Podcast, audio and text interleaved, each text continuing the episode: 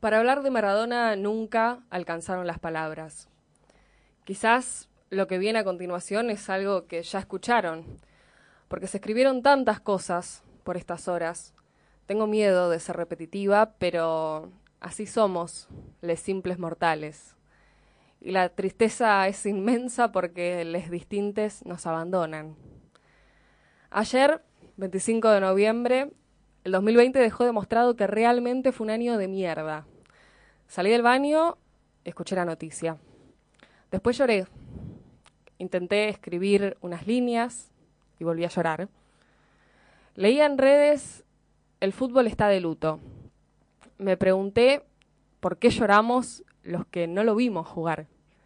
Y es que claro, los que ven en Maradona solo el fútbol no saben nada de Maradona. Maradona es el fútbol más lindo que hayamos visto, sí, pero también es pueblo. El Diego es ese tipo que no se cayó nada, que se le plantó a la AFA, a la FIFA, a Macri, al Imperio, al Vaticano, al periodismo berreta, a todos. Y no lo hizo para salir en la tele, nada de eso. Lo hizo porque siempre supo quiénes eran los poderosos, porque en sus venas corría el fútbol, pero también la lucha por las causas justas. Maradona era todo lo que el fútbol no quería que sea, un denunciante de los negocios que ese deporte construía, un luchador contra el saqueo y la dominación de nuestros pueblos. A ellos les respondía en la cancha, con esa gambeta digna de otro planeta, un planeta donde los que llevan las de perder en este ganan. Porque el Diego siempre supo que en la Villa Fiorito de este planeta, el planeta donde triunfan ellos, donde se llenan los bolsillos ellos, los pibes no nacen con las de ganar, al contrario.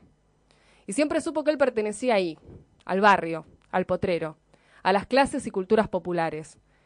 Y por lo tanto pertenecía a este bando, al bando de los que creemos que otro mundo es posible, y luchamos, contra viento y marea. Y nadie puede decir que el Diego no luchó, porque le devolvió la alegría a todos los argentines. Porque ese mediodía de junio de 1986 la dictadura había terminado, pero seguíamos buscando hermanes, hijes, padres y madres. Cuatro años antes llorábamos a nuestros héroes de Malvinas, y ahí estaba él, desparramando ingleses en el Estadio Azteca, enfureciendo ingleses en Londres. Para nosotros la alegría infinita y la deuda eterna, porque al fin le afanábamos algo a los por siempre saqueadores, a los perpetuos usurpadores.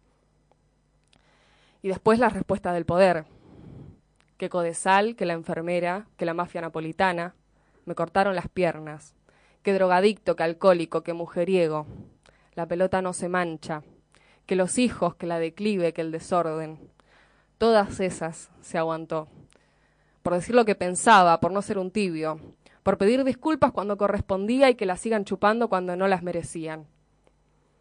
Este es un programa de periodismo deportivo feminista y popular, porque la revolución será feminista y el feminismo será popular.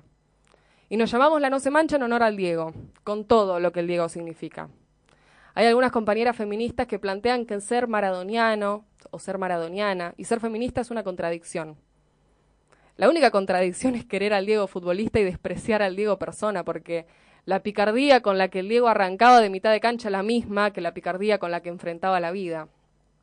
Compañeras feministas, no es ninguna contradicción ser feminista y amar al Diego. Ahí viene el feminismo ilustrado, a decirnos que no entendimos muy bien la teoría, y ahí está el problema, romantizar el feminismo es el que impide pensar el vínculo con Maradona. Si entendemos que el feminismo viene a transformar el sistema que ha regido nuestras vidas, desde ese lugar no podemos condenar a Maradona. No podemos juzgar a Maradona por un problema que es estructural, que trasciende generaciones enteras. El feminismo no puede decirnos qué nos puede gustar o qué no. No, no puede decirnos qué nos puede generar dolor y qué no porque eso es lo que históricamente ha hecho el patriarcado con nosotros. Y quiero citar a Paula Provenzano, socióloga, hincha del lobo, que cuando el Diego llegó a gimnasia dijo, no podemos regalarle a Maradona al patriarcado, porque si históricamente nos expulsaron del fútbol, que ahora me vengan a decir que tengo que rechazar a Maradona, es sentir que me están expulsando de esta fiesta. Y yo esta fiesta no me la pierdo. Nadie mide a Maradona con la misma vara que mide al resto ni quienes lo amamos, ni quienes lo denostaron hasta el cansancio. Pero yo tengo un montón de razones para explicar por qué no puedo medirlo con la misma vara y voy a intentar explicarles. Diego es los dos goles a los ingleses, es la Copa del Mundo, es el fútbol y el reconocimiento internacional, es la gambeta extraterrestre y la zurda fenomenal. Pero Diego también es Fiorito, es el humilde que ama Evita, el que rechazó la propuesta del Barça para irse a jugar a Nápoles. Diego es el tatuaje del Che en su brazo derecho y el de Fidel en su pierna izquierda. Diego con Evo en La Paz, con Evo en el tren del Alba rumbo a Mar del Plata, con Chávez en la contracumbre y otras tantas en Venezuela. Diego en el velorio de Néstor, abrazado a Cristina. Diego es la unidad y solidaridad latinoamericana, el sueño de la patria grande. Diego bancando el aborto legal durante el debate en el Congreso, Diego con las madres y con las abuelas. Diego defendiendo a los jubilados y a los pobres del peor gobierno de la Argentina. Diego contra Blatter y toda la FIFA.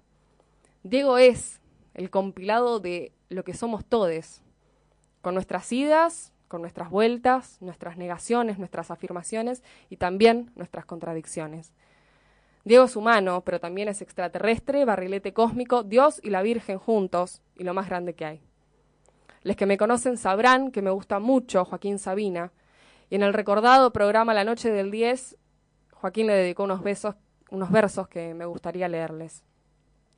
Pelotero genial, hincha pelotas, amigo de Fidel, hermano mío loco, enfermo, cabrón, libero en zona. Benditos sean los tacos de tus botas, bendita tu receta contra el frío. Mano de Dios, bendito Maradona.